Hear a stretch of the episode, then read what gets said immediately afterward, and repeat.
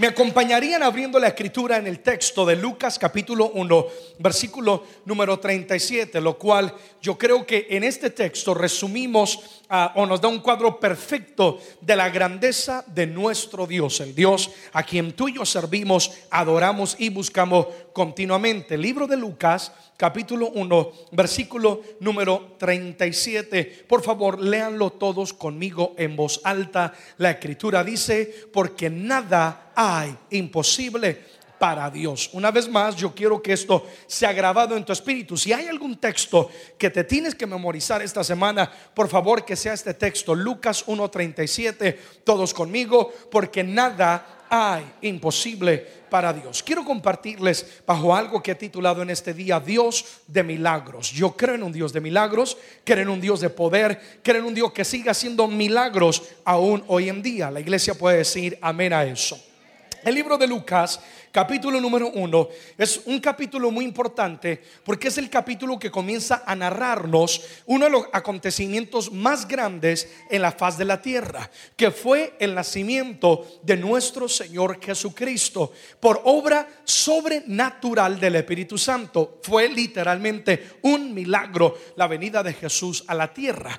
En el capítulo 1 del libro de Lucas se acerca el ángel llamado Gabriel. Gabriel en original significa cada vez que Gabriel, el arcángel Gabriel, aparece en la Biblia, siempre, siempre aparece con un mensaje muy específico y un mensaje de esperanza para la humanidad. Entonces viene el arcángel Gabriel y se acerca a una joven llamada María y le dice, María, Dios hallado gracia y favor sobre tu vida y te ha escogido a ti, bendita entre todas las mujeres, te ha escogido para nada más y nada menos que dar a luz al Salvador del mundo, a Jesucristo, Rey de Reyes, Señor de Señores.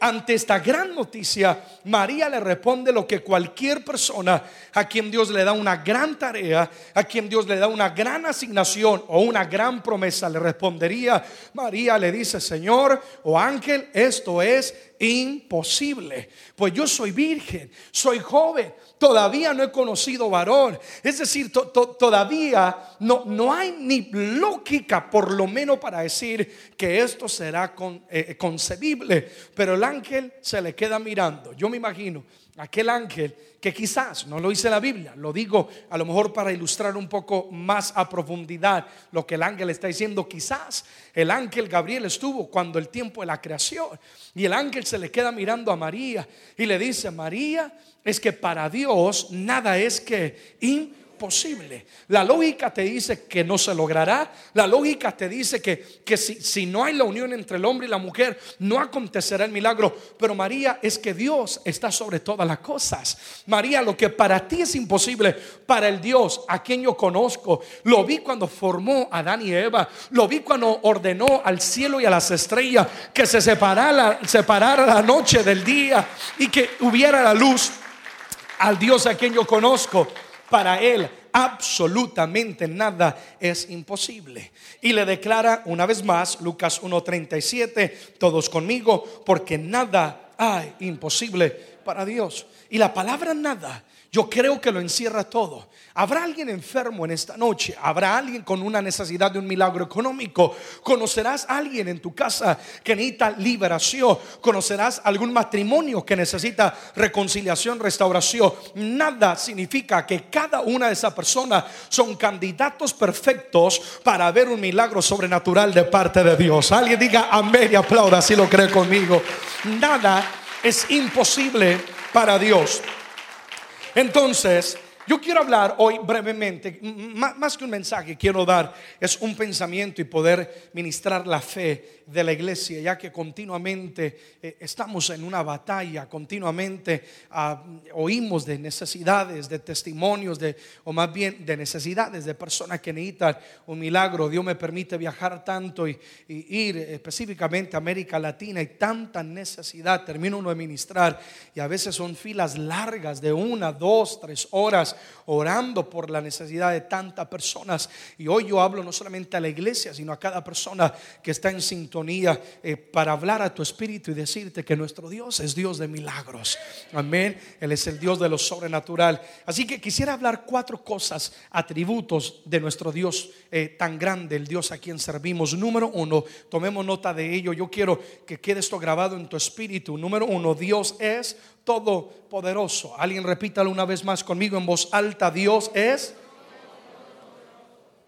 No importa lo que yo esté viviendo, no importa lo que esté atravesando, no importa lo, lo, que me diga la lógica, lo que mis emociones o lo que mis sentimientos o mi mente esté razonando, nosotros creeremos y lo sabemos y lo hemos comprobado, Dios es todo que poderoso. Para comprobar esto, vamos al libro de Génesis, por favor capítulo número 17, leeremos el versículo número 1, el cual nos narra también otro gran milagro, el gran milagro de Abraham y su descendencia. Dice, era Abraham de edad de 99 años. ¿Cuántos años tenía Adán? 99 años. Cuando le apareció Jehová y le dijo, yo soy el Dios que todo poderoso. Primero que todo, esta es la primera vez que en la escritura aparece la firma de Dios como todopoderoso. En el original se presenta como el Shaddai. Shaddai significa el Dios que no tiene límites. Entonces se presenta el Señor diciendo, soy el Todopoderoso, y luego lo desafía y le dice a Abraham, anda delante de mí y sé que perfecto. Significa, ahora vas a vivir es en mi voluntad, vas a confiar en mí, te, me he revelado a ti. Yo quiero que entiendas algo, Dios se quiere revelar en tu vida. Y las adversidades son una plataforma perfecta para Dios manifestarse como el Todopoderoso en tu vida. Si notan el texto, es claro en decirnos que edad, que, perdón, que Abraham era de la edad de cuántos años? 99 años. Pero ¿por qué es que la escritura nos destaca la edad de Abraham? Porque nos quiere dejar saber que humanamente era imposible. Si ustedes leen versículos después, Abraham recibe la promesa de una descendencia. Lo que la escritura nos está llevando a entender era que humanamente era imposible que Abraham y su esposa Sara pudieran procrear y tener una descendencia. Pero cuando Dios firma y te dice, te voy a prosperar, te dice, restauraré tu casa, te dice, te voy a dar documentos, te voy a dar ministerio, te Y cuando Dios firma todopoderoso, ya no tiene que cuestionarlo, ya no tiene que dudarlo, porque lo que Dios dice, Dios lo cumple. Amén, iglesia. Pero lo que Dios, lo que Dios quiere eh, inculcar en nuestro corazón es que lo que para el hombre es imposible, para Dios es posible. Es por eso que está hablando de que la edad de Abraham era de 99 años, era totalmente que imposible. ¿Te ha dicho el doctor que es imposible ver una solución? ¿Te ha dicho el abogado que es imposible ver una salida? ¿Te ha dicho tu esposo, tu esposa que ya no hay esperanza? Una vez más, el Señor dice, yo soy el Dios Todopoderoso. Dios quiere manifestarse en tu vida. Y la mejor manera de Dios manifestar su poderío es en lo imposible. Porque si todo va bien, el mundo duda de Dios. Si todo es color de rosa, ¿cómo puedo yo cantar de un Dios que sana? O hablar de un Dios que provee, hablar de un Dios que levanta si no he tenido que experimentar la manifestación del poder de Dios en mi vida? Pastor, ¿qué estás diciendo? Detrás de lo que estés viviendo, detrás de lo que está aconteciendo en tu vida, hay un pretexto divino de Dios para proveer una plataforma y Él manifestar su gloria y decirte, yo sigo, yo sigo siendo el Shaddai, yo sigo siendo el que sana, sigo siendo el que liberta. Alguien diga amén si lo cree conmigo. Nuestro Dios, tu Dios, no opera en lo natural, sino en lo sobre natural. Dios no se rige ni es gobernado por la lógica, por, por lo físico, por lo material. Dios no tiene tiempo, Dios no tiene muerte. Mientras tú y yo estamos afanados, angustiados, esperando y cuando llegará el milagro. Dios, he orado una semana. Señor, llevo 30 minutos de ayuno y no he visto el milagro. Señor, llevo tanto tiempo y no veo una respuesta. Dios está reposando y descansando porque Él es que todopoderoso.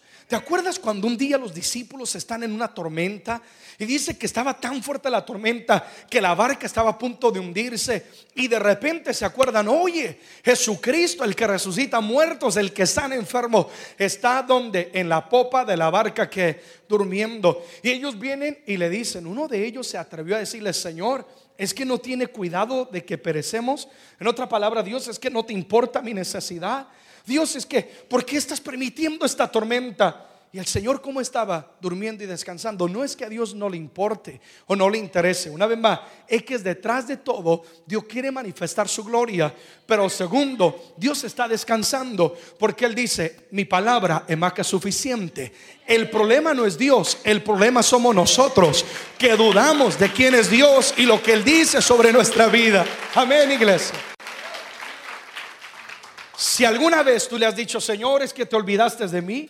Si alguna vez tú le has dicho, Señor, es que, es que, ¿por qué no has intervenido? Mira cómo se burlan, mira cómo me cerraron la puerta, mira lo que está aconteciendo. Dios, ¿dónde estás? Dios nos reúne hoy y habla tu vida y te dice, hijo, hija, no te he olvidado. Tranquilo, güerito, descansa, reposa, confía en mi palabra y en mis promesas, que yo soy el Todopoderoso.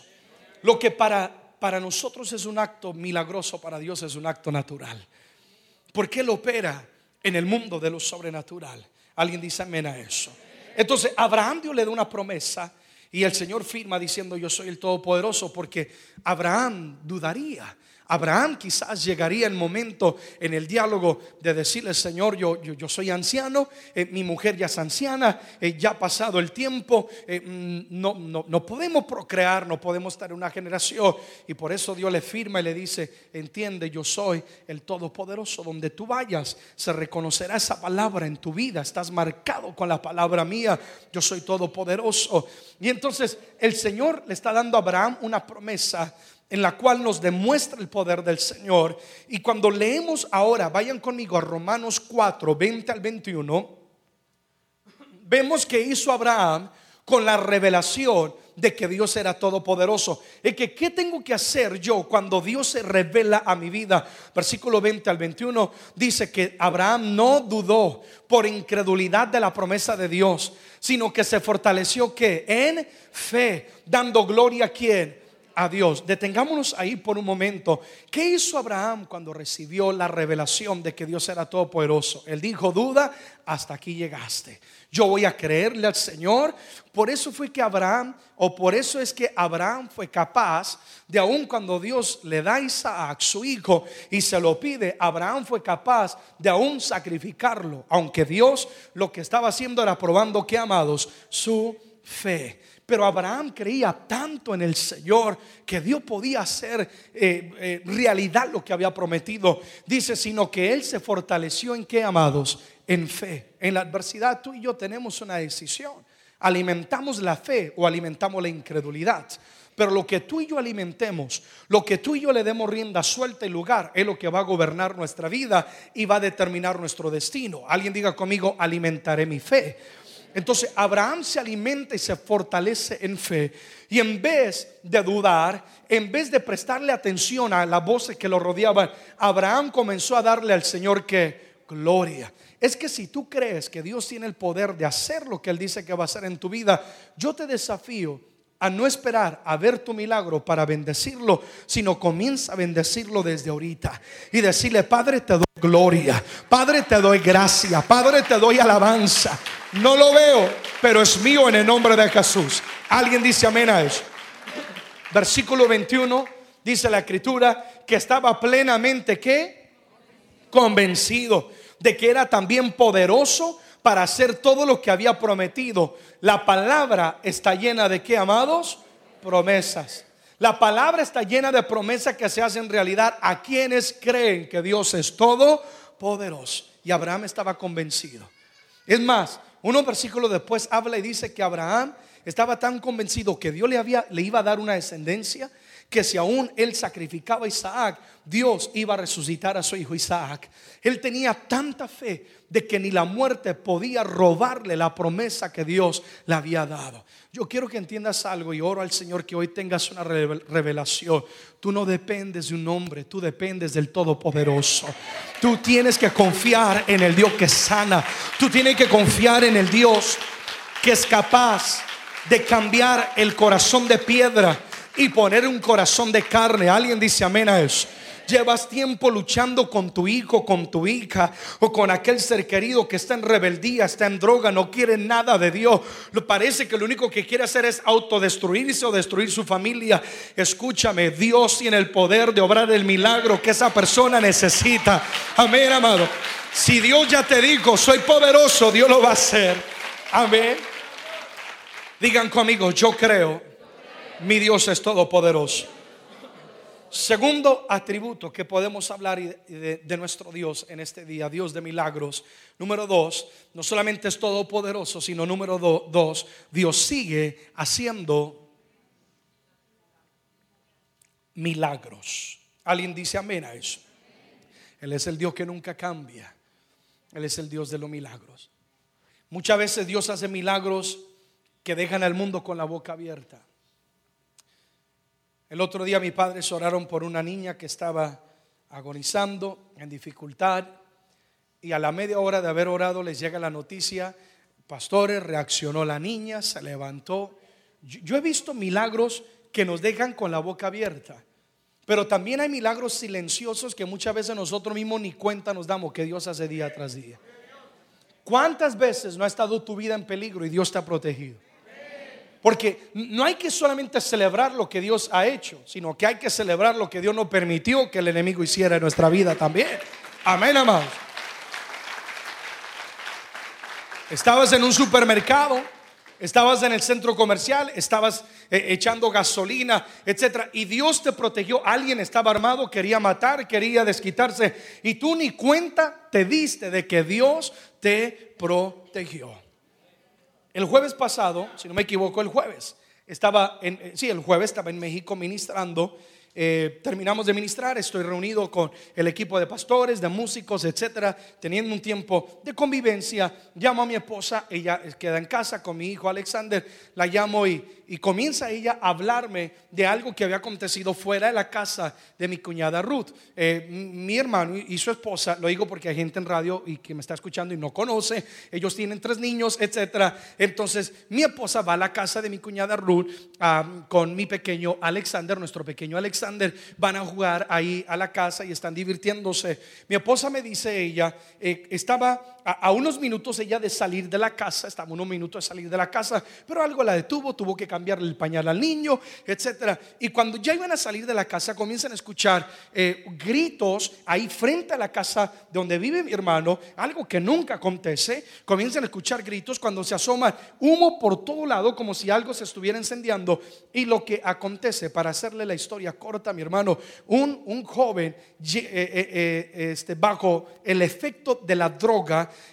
se había estrellado frente a la casa de ellos. Yo estoy hablando que aquí está la puerta y aquí, a, seis, diez pasos está eh, donde se estrelló este hombre que podría haberse metido hasta la casa de, mi hermano, donde estaba mi, cuñada y sus hijos y mi esposa. Y este hombre no solamente se estrelló, sino que quiso escaparse, pero quedó ah, metido entre dos carros y tenía el acelerador puesto a todo. Por lo tanto, estaba quemando llanta y estaba a punto de incendiarse también el automóvil.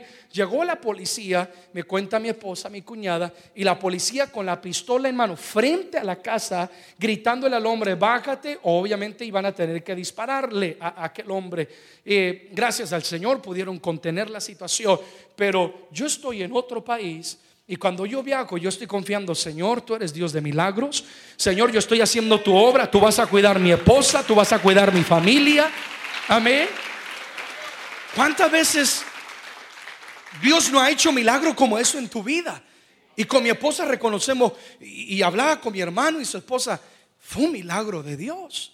Este tipo pudo haberse o estrellado, encendiado el carro, se mete a la casa, comete una locura, pero el ángel de Jehová acampa alrededor de los que le temen y él los defiende. Dios es Dios de milagros, iglesia. Dios sigue haciendo milagros. Mira a alguien a los ojos y díselo, por favor, porque lo veo medio dudoso quizás en esta noche. Dile, Dios sigue haciendo milagros. Si lo dudas, si lo dudas solamente con respirar y con el palpitar de tu corazón es la evidencia de que Dios sigue haciendo milagros de que Dios no ha terminado contigo, ni con tu casa, ni con tu familia. La historia no termina. Mentira del diablo cuando el diablo quiere. Dios tiene la última palabra. Dios sigue haciendo milagros. Apocalipsis, capítulo 1, versículo 8. Dice una vez más, yo soy el alfa, yo soy el omega, yo soy el principio y yo soy el fin. Dice el Señor, el que es, el que era y el que ha de venir. Y una vez más como firma, yo soy el todo poderoso. ¿Cuántos reciben esa palabra? Pastor, ¿qué quiere decir? Lo que Dios está hablando es, yo soy el Dios inmutable, yo soy el Dios que nunca cambia. El cielo y la tierra podrá pasar. Gente puede venir e irse de tu vida, darte la espalda. Podrá venir una y otra adversidad, pero Dios va a mantenerse siempre fiel a lo que le son fiel. Dios es el alfa, es decir, Dios es el principio, la creación. Dice, el que es, yo soy el que estoy hoy contigo, voy a caminar contigo, te voy a proveer, te voy a sostener. Dios va a estar contigo en cada etapa de tu vida, haciendo milagros. Esto es importante que lo entiendas, porque hay gente que dice, no, los milagros quedaron en el tiempo de los apóstoles, mentira del diablo, Dios sigue haciendo milagros. Amén. El Dios que levantó a Lázaro de los muertos, Él sigue siendo mi Dios. El Dios que guió la piedra con la cual David mató a un gigante llamado Goliat, que por lógica Goliat tenía que matarlo. Él sigue siendo el Dios que me respalda a mí también y te respalda a ti también. Amén, amados. El Dios, el Dios que le dio a a Noé la estrategia y la sabiduría de edificar un arca para librar su vida y su casa de un gran diluvio, sigue siendo el Dios que cuida también de tu casa y que te va a dar sabiduría y estrategia para levantar una familia sacerdotal en medio de un mundo perdido. Dios sigue haciendo milagros. Amén, iglesia. Todos, todos necesitamos un milagro en algún momento de nuestra vida. Yo me paro ahí frente a ustedes, veo una variedad de rostros y de colores, unos más morenitos, unos más blanquitos, algunos con barba, algunos sin barba, algunos con barba arriba, otros sin barba arriba en la cabeza. Todos necesitamos un milagro de diferentes maneras. Y sabes algo, Dios siempre galardona y recompensa lo que le buscan, le buscan creyendo. Es decir, Dios tiene un milagro para ti, para ti, para ti, para ti, para ti, para todos. Dios puede hacerlo si tú y yo creemos en Él. Amén. Y yo quiero que entiendas algo. Dios nos ha dado autoridad como iglesia. ¿Sabes que tú y yo somos los representantes de Cristo en la tierra? Y somos personas portadores de esa gloria de Dios. Marcos capítulo número 16, 17 al 18. Dice, estas son las señales que van a seguir a los que creen en mí. En mi nombre. ¿En mi qué? Nombre. Echarán fuera que demonios. Van a hablar nuevas lenguas. Tomarán en la mano serpientes si bebieren cosa mortífera no les hará daño. Sobre los enfermos pondrán sus manos y sanarán.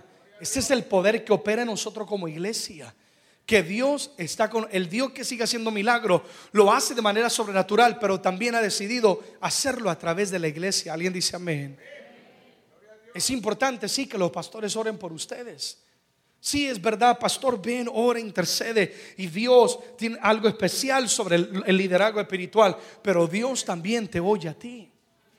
Tú puedes clamar en esa madrugada de dolor en ese momento de accidente, en ese momento cuando llega la noticia y te deja con la boca abierta, no tienes el celular porque se te desgastó la pila por estar tanto tiempo en Facebook que tiene que colgarlo y buscar es más del rostro de Dios, pero se te desgastó y no tiene como llamar a los pastores, llama al 911 celestial que Él siempre te va a oír. Y no necesita pila ni conexión ni ATT, Dios te va a oír. Y tú puedes clamar o alguien diga amén a eso. Y Dios va a responder la autoridad de Jesús está en ti. Dice, en mi nombre. Y capta esto porque esto es lo importante de esta afirmación. No significa que vamos a decir, en el nombre de Jesús te echo fuera, aunque el nombre de Dios es el nombre de poder. Cuando habla diciendo en mi nombre, está diciendo lo que representamos. Lo que tú y yo estamos representando. Es como un policía. El policía tú lo obedeces Si, tú lo ves vestido como una persona normal, te puede decir, detente ahí, y tú dices, mal le voy a pisar, ¿sí o no? Pero si lo ves con el uniforme, en ese momento él está representando en nombre de una que autoridad. ¿Te ha tocado que vas manejando y de repente esas lucecitas, lucecitas atrás se prenden? ¿Sí o no? Se te baja todo, el Espíritu Santo se te baja. Señor, ¿qué pasó? Te pega el gran sud. ¿Por qué? Por lo que representa esa que autoridad. ¿Sabe que el enemigo sabe muy bien quién es un cristiano? De aquellos que dicen en el nombre de Jesús, pero no viven en Jesucristo. Y aquella persona que cuando dicen en el nombre de Jesús te echó fuera y los demonios hasta se desmayan porque dicen, ¿qué pasó? Es el poder de Dios que opera en quienes han creído verdaderamente su nombre. Amén. Cuando decimos, en mi nombre echarán fuera demonios, está hablando aquellas personas que viven para mí, está diciendo el Señor, y me representan que dignamente harán que proezas. Dios respalda. Y el enemigo sabe quiénes son las personas que verdaderamente conocen el nombre de Jesús. Amén, amados. Entonces digan conmigo, Dios sigue haciendo milagros. Número tres, ¿qué más podemos hablar de nuestro Dios de milagros? Que si queremos verlo en nuestra vida, nosotros debemos creer y debemos confesar la palabra. Debemos creer y debemos confesar a la palabra de nuestro Dios. Porque sabe que todo milagro y toda autoridad para operar en lo sobrenatural y en los milagros se encuentra en la palabra de Dios. Todo lo que tú necesitas. ¿Sabe que la Biblia tiene una respuesta para toda necesidad en tu vida? Para todo. Yo cuando me pongo a estudiar la Biblia sobre cuál sea el tema que quiero compartir o necesito un refrigerio en mi vida, la Biblia tiene una respuesta para todo. Así que si tú quieres una verdadera dirección y un milagro en tu vida, tú tienes que ir a dónde? A la palabra, no a la comadre de la esquina. tú tienes que ir a la palabra de Dios. Señor, yo voy a creer en cada promesa. Y si ahí está escrito, abrázala.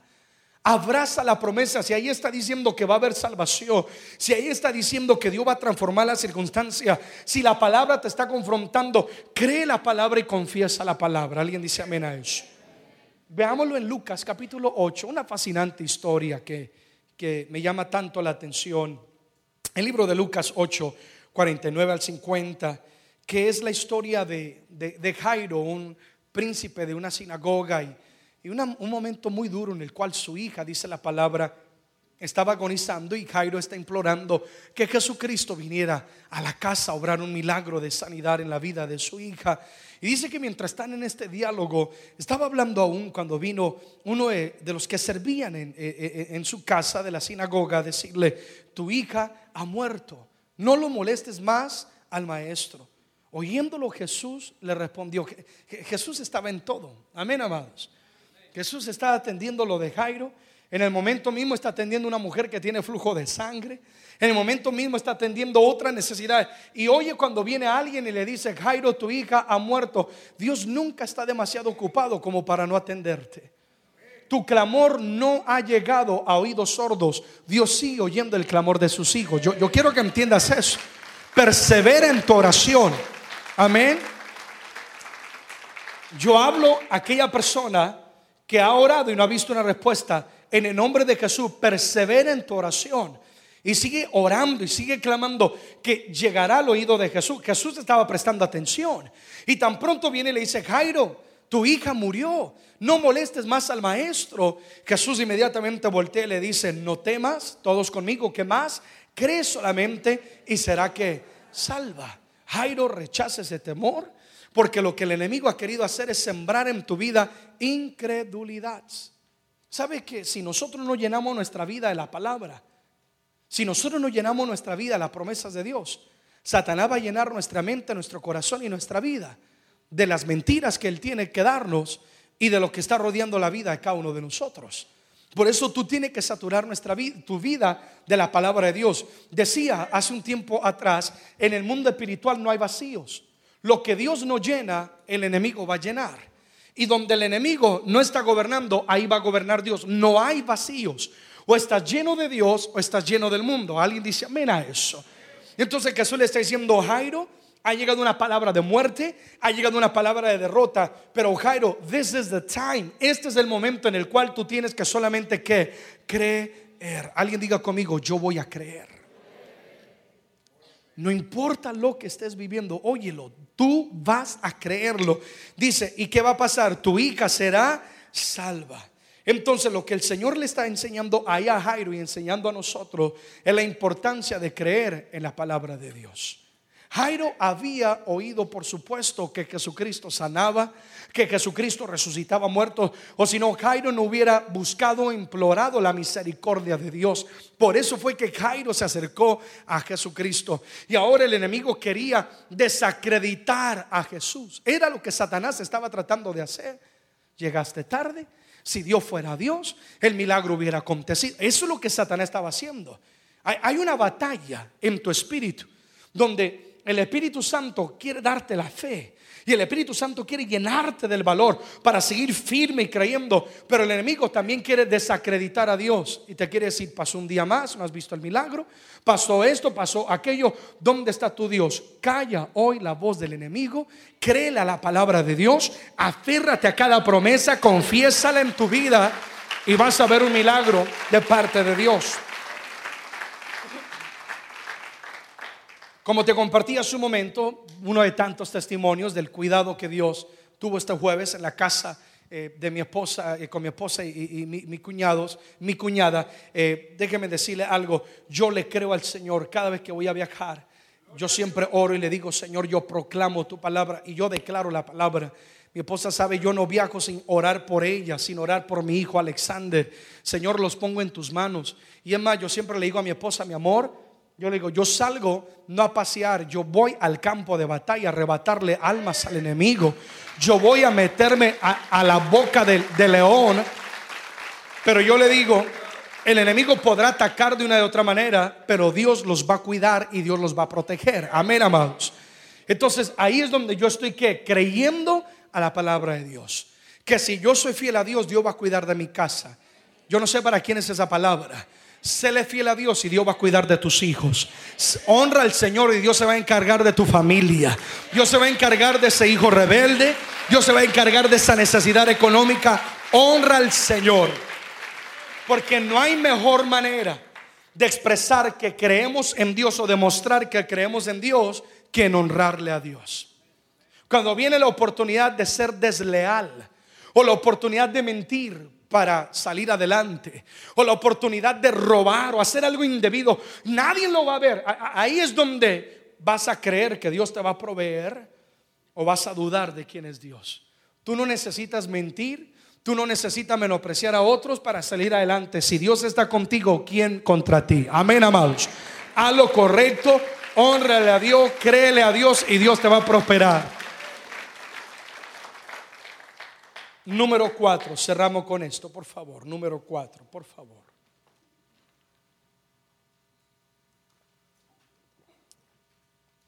Número cuatro, estamos hablando de un Dios de milagros. Número cuatro, debemos confiar en su perfecto plan. Vamos aquí, amada iglesia, a confiar. ¿Qué vamos a hacer? A confiar. Dios siempre tiene un plan. Nada de lo que acontece se sale de la mano de Dios. La vida te sorprende a ti, pero a Dios no lo sorprende. Amén. Dios siempre tiene un plan.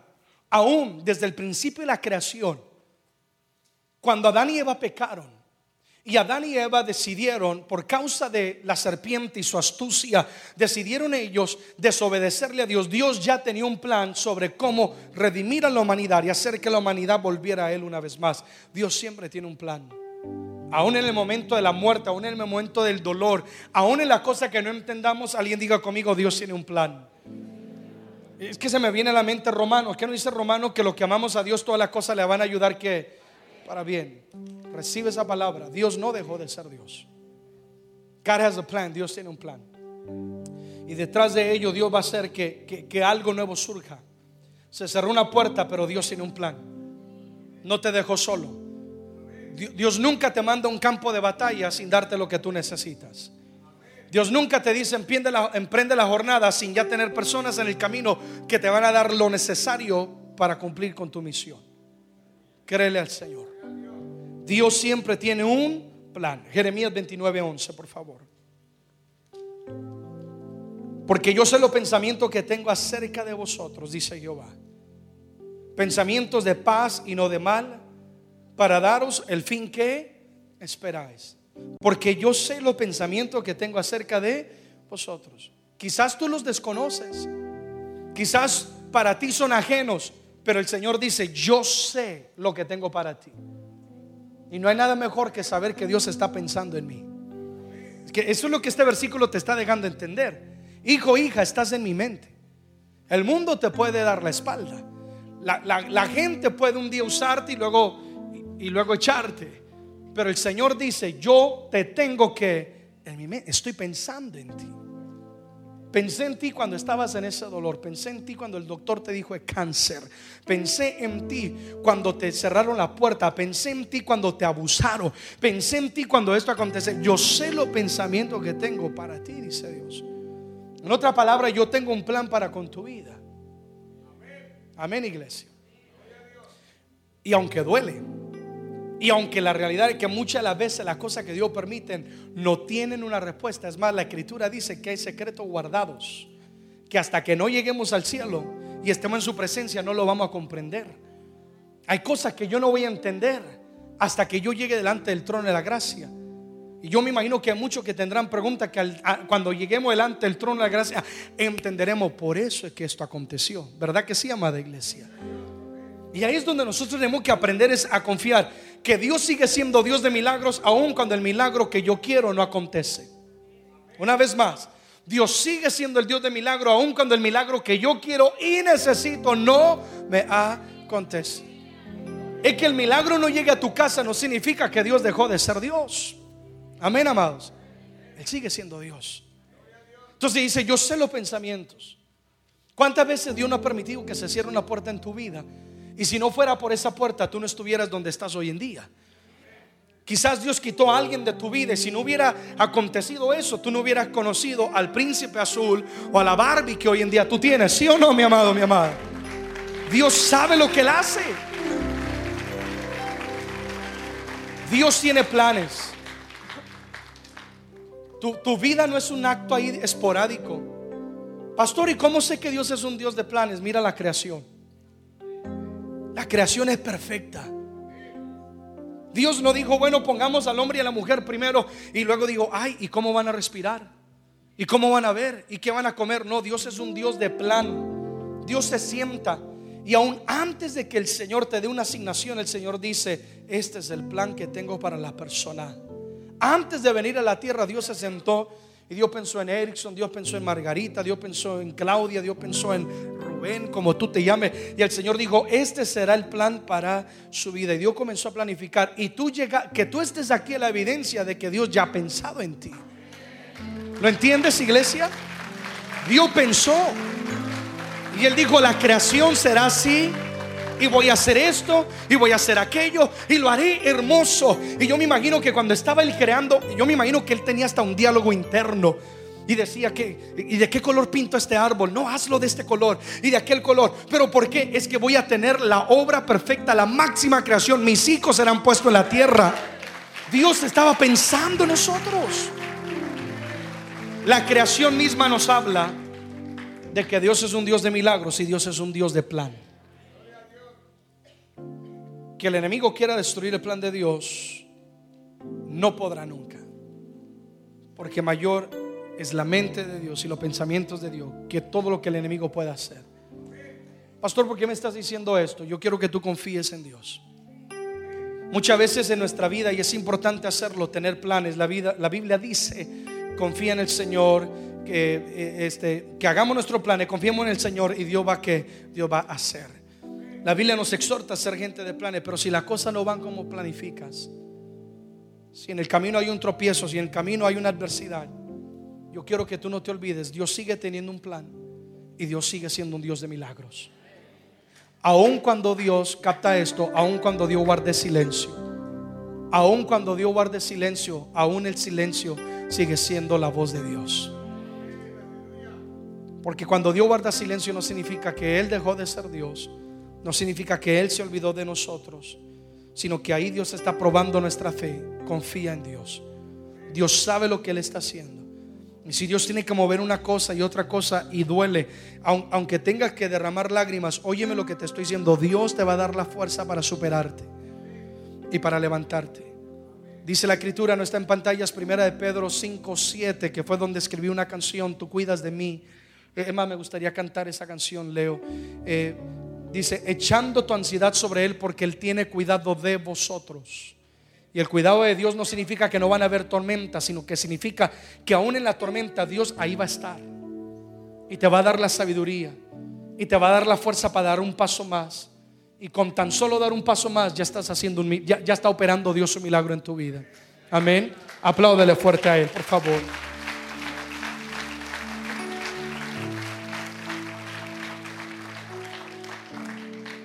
Quizás Dios no responderá como queremos. Créame que hay momentos que yo he orado por gente que tiene cáncer. O yo he orado por niños que están ciegos. Y he orado con fe. Dios hace un milagro. Y Dios no lo ha hecho. Y como humano no dice, Señor, ¿qué pasó? Pero una vez más, ya, tengo la cita, la estaba pensando. Deuteronomio 29, 29. No está en pantallas, pero lo lees en casa, Deuteronomio 29, 29 dice, las cosas secretas le pertenecen a Dios. Yo he aprendido a confiar en Dios y decir, Señor, tú sigues siendo Dios. Y tú sigues siendo el Dios de milagros. Amén, amados. Entonces, al hablar de un Dios de milagros, estamos hablando de un Dios que es poderoso. Digan conmigo, poderoso. Entonces, Él puede hacer lo que el hombre no puede hacer. Segundo, que Dios no ha cambiado, Él sigue siendo el Dios que hace que milagros. ¿Alguien dice amén a eso? Tercero, yo tengo que creer y tengo que confesar la palabra de Dios. Tú vas a tomar la palabra y tú la vas a confesar. Y número cuatro, yo voy a confiar en el perfecto plan de Dios. Dios siempre tiene que un plan. Amén. Y tú vas a confiar. Hoy no lo entiendes, pero como lo he dicho varias veces, lo que hoy te hace llorar, mañana te va a hacer reír. En los momentos difíciles de mi vida que no he entendido y me han costado lágrimas, a raíz de eso es que he escrito canciones que inspiran, por gracia de Dios, a millones de personas. Y me puedo parar en plataforma y relacionarme con personas porque Dios sabe lo que Él está haciendo. Y el propósito de Dios para con tu vida es mucho más grande que tu dolor presente. Y hay momentos que Dios tiene que pasarte por el fuego y tú no lo entiendes, pero hasta que no salgas de la casa del alfarero te descubrirá que, que es que Dios estaba haciendo de mí una vasija de honra no cualquier vasija. Mira lo que Dios ha hecho en mi vida. Me dolió, me costó, pero soy un milagro andando de Dios. Amén. Pongámonos en pie, por favor. Dile a la persona que está a la par, Dios de milagros.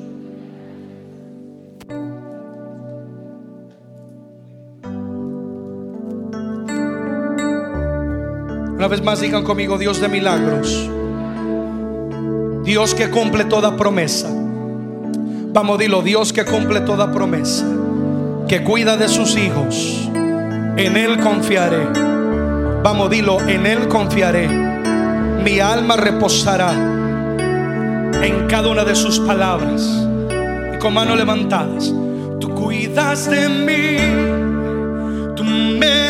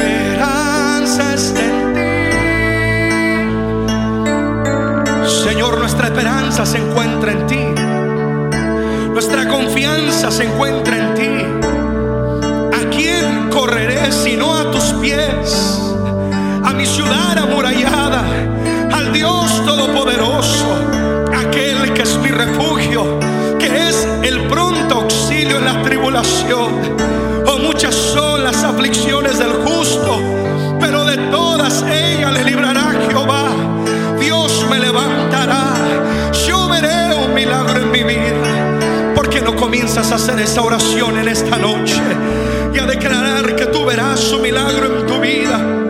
Que Dios te levantará, que Dios va a cuidar de ti. Que no importa la necesidad, que no importa la adversidad, que Dios, Dios está contigo y Él va a manifestar su gloria.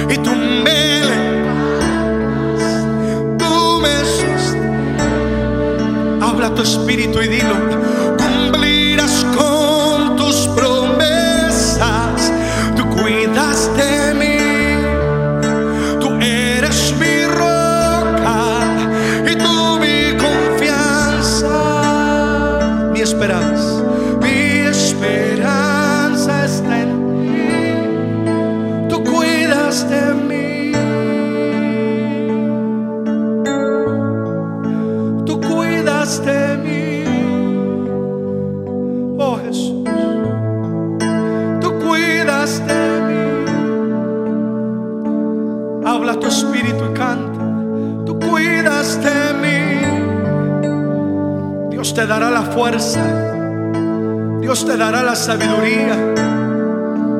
Dios obrará milagros sobrenaturales en tu vida. Él cuidará de ti. En el momento de tu debilidad, Él será tu fortaleza. Vamos, deja que Dios hable a tu corazón hoy. Cuando piensas que no puedes dar un paso más, Dios vendrá sobre ti y te levantará. Aunque la noche parezca oscura y eterna, volverá a amanecer una vez más. Y donde habría llanto y luto, habrá gozo y danza una vez más, dice Jehová. Oh hijo, hija, yo cuidaré de ti. Yo te defenderé. Escóndete bajo mi abrigo. Reposa en mi regazo, dice el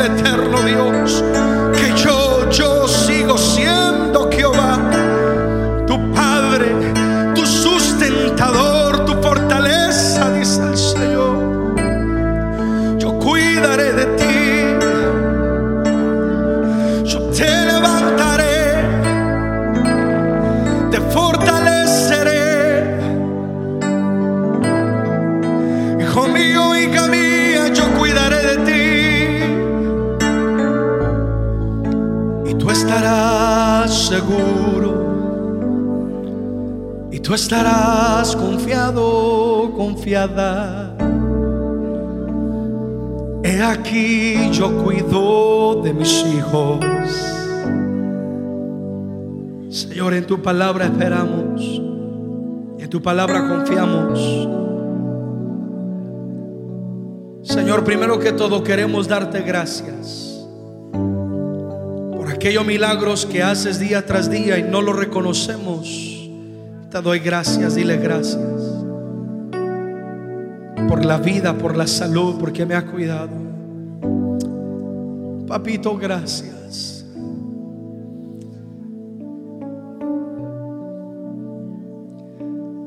Gracias, Dios. Oh, tu fidelidad es grande, gracias.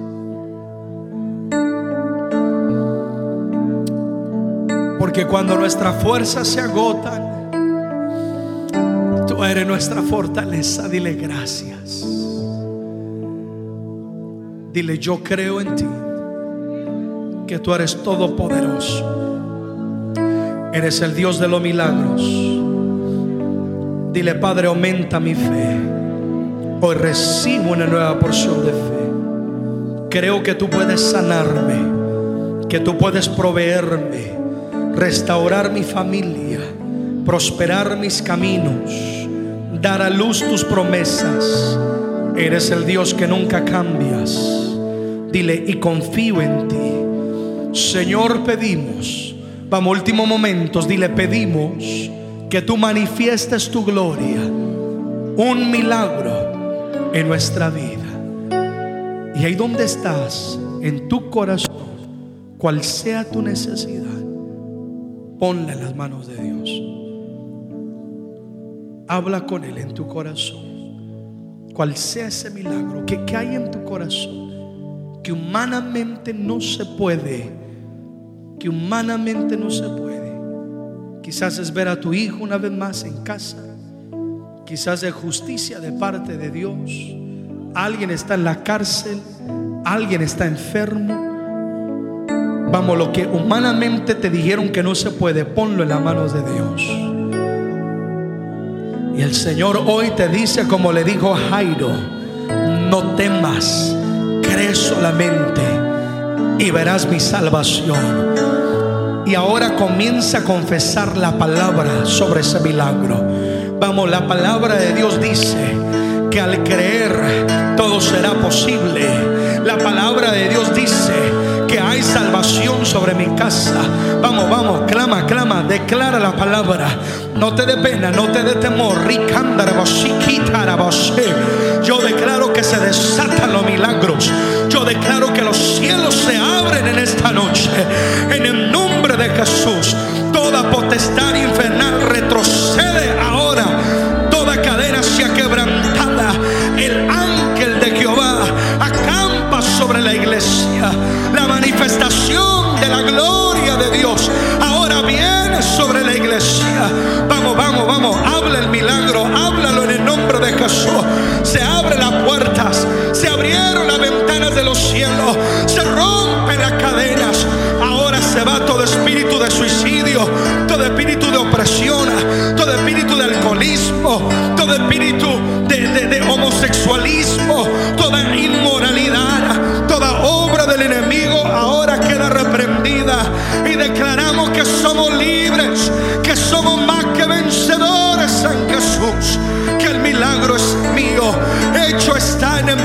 Jesús. Vamos, dilo, yo lo declaro. Hecho está en el nombre de Jesús. Yo rechazo toda palabra de muerte. Rechazo toda palabra de temor. Y ahora confesamos vida en el nombre de Jesús. Dile, Padre, gracias, gracias, gracias. Porque confiaremos en tu plan. Que tú tienes lo mejor para nosotros. Dile, tú quieres lo mejor para mí. Y me responderás en tu voluntad. Última vez, canta conmigo. Tú cuidas de mí. Tú me levantas. Tú me sostienes.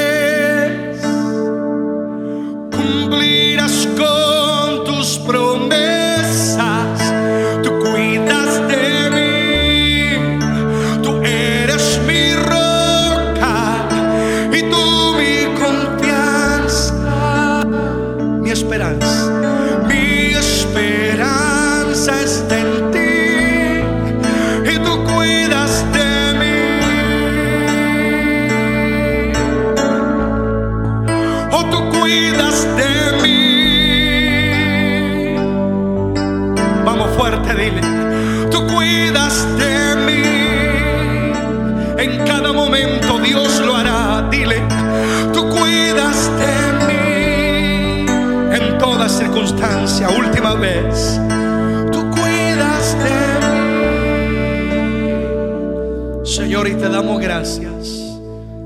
Porque tú cuidarás de nosotros. Porque tú respondes al clamor de tus hijos en esta noche. Recibimos tu paz. Dilo conmigo, yo recibo la paz de Dios. Y te doy gracias porque hecho está en Cristo Jesús. Amén y amén. Apláudele al Rey de Gloria, por favor.